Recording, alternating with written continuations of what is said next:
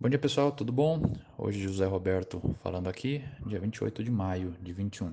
Vamos ao resumo diário. Ibovespa fechou em alta de 0,3% a 124.367 pontos.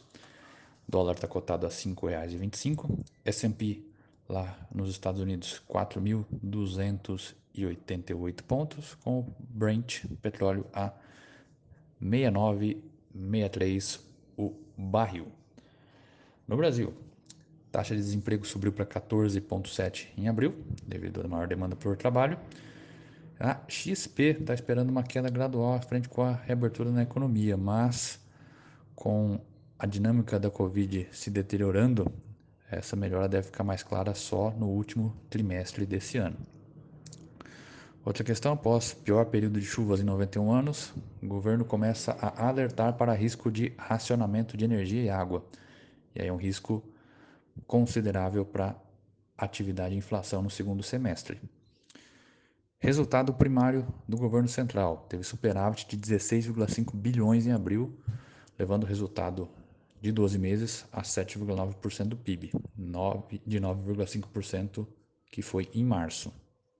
O desempenho surpreendeu positivamente, está 7,1 bilhões acima do consenso. É, arrecadação forte e restrição de gastos vem abrindo espaço para resultados fiscais melhores. Em internacional, principal destaque hoje é o deflator das despesas de consumo pessoal, o PCE de abril nos Estados Unidos, que é um indicador de inflação, o favorito do Fed. A expectativa do mercado é 0,6% na comparação mensal. Na esteira de forte recuperação e das pressões de custos, o mercado está se perguntando quando o Fed começará a sinalizar uma redução do estímulo monetário e uma alta mais forte do PCE pode aumentar as previsões de um movimento mais cedo do que o esperado pelo Fed. Na Europa, o índice de confiança econômica aumentou para 114,5 em maio, vindo de 110,3 em abril, sugerindo uh, que uma sólida recuperação econômica está continuando.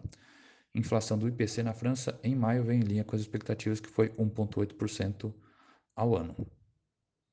Negociações pelo pacote de infraestrutura no Congresso americano voltaram a esquentar, com a apresentação de uma contraproposta republicana de 928 bilhões de gastos em oito anos 928 bilhões de dólares. O valor vai se aproximando da proposta recente democrata de 1,7 trilhão e amplia a chance de acordo entre os partidos. No entanto, o valor terá que ser elevado ainda para que os democratas apoiem a proposta. Conversas devem continuar na próxima semana e expectativa em ritmo acelerado. Em paralelo, Joe Biden pediu que as empresas americanas aumentassem os salários dos trabalhadores à medida que a inflação em alta e gargalos da cadeia de abastecimento criam barreiras para a recuperação econômica dos Estados Unidos. Ok, meu povo? Por hoje é isso. Precisando, estamos à disposição. Grande abraço para vocês.